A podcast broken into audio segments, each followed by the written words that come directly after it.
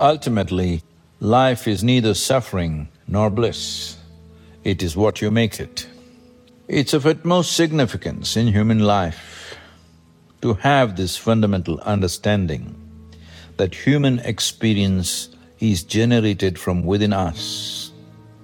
So if what is generated from within us happens to be either pleasant or unpleasant, but we are attributing it to various other life situations, this simply means we are conducting our life unconsciously to a point we do not know what we are creating.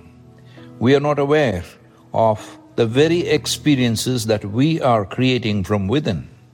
Being blissful or in a state of suffering is not a natural consequence of your birth or life situations in which you have landed.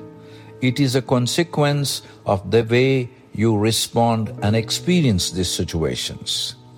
This is why karma is very important.